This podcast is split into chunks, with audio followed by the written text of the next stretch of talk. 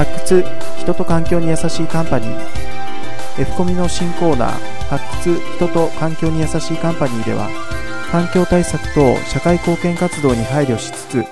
ユニークな発想サービス新商品を生み出している活力のある会社を次々と紹介していきます。社長ご自身のキャリア経営方針経営の中での苦労成功体験談を語っていただきます。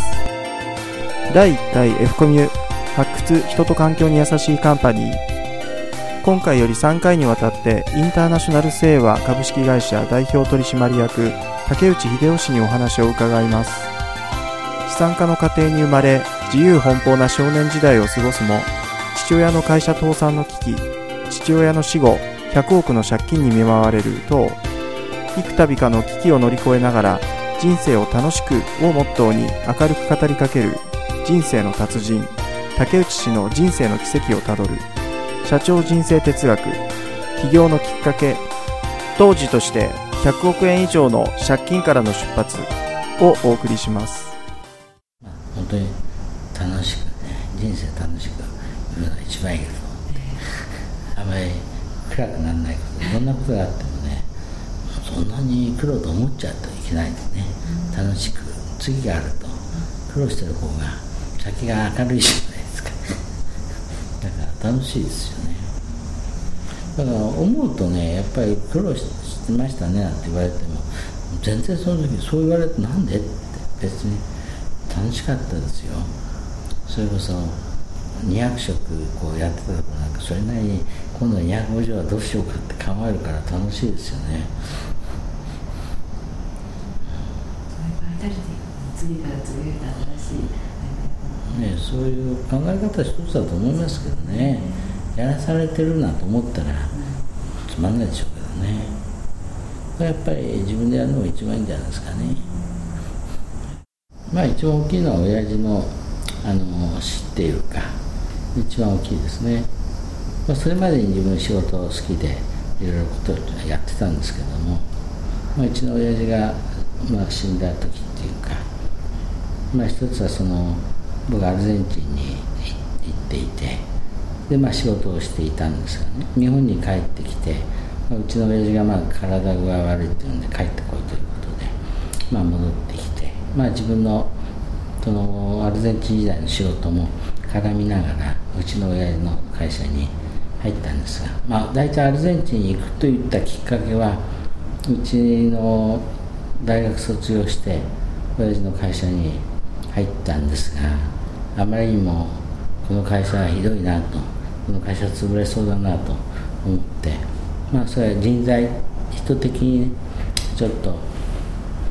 っていうか、まあ、会社自身があのこのこんなやり方で会社っていいのかなと思うようなことがそんなでもしくは自分が後継ぎとしてやるんだったら、うん、ちょっとつまんない人生を送りそうな気がしたんでそれでアルゼンチン行ったっていうきっかけもあるんですけど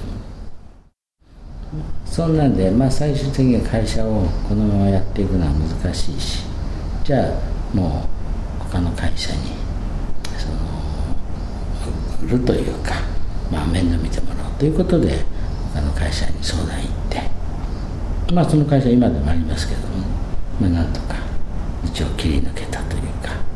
それでまあ自分の代表取締役非常勤という肩書きでそして親父がちょっと喫茶店をやっていたまあそれは総務の部門でやってた部門も手形を切って、まあ、5000万か6000万かその当時負債を背負ったんで、まあ、それをやるためにまあ、自分がそういう力やるということで。で毎月60万ぐらい、えー、売り上げがショーっていうか売り上げが1日123万の店だったんですが、まあ、それを売り上げ満杯で一番混んでたんですけれどもそれでも儲からないというか、まあ、返済で終われるっていうので、まあ、これをどうしたらいいかと思って1日12万を42万にすれば、え、健全経営になるなという数字を弾いてそれにはどうしたらいいかと思って、まあ、それで喫茶店をパブというかそういう形に変えてで半年かかったですがまあパブというかその売り上げが42万いくようになる次回はインターナショナル清和株式会社代表取締役竹内秀夫氏2回目の配信を行います。人と環境に優しいカンパニー時代の声を聞く。F コミは人と環境に優しいカンパニーを応援します。なお同じ番組を映像付きのビデオキャストでも配信しております。アルファベットの F とカタカナのコミュで検索しぜひサイトにアクセスしてください。サイトアドレスは http コロンスラッシュスラッシュキャリア -finders.net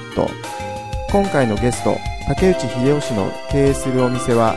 検索サイトにてバンブーと入力しアクセスしてください。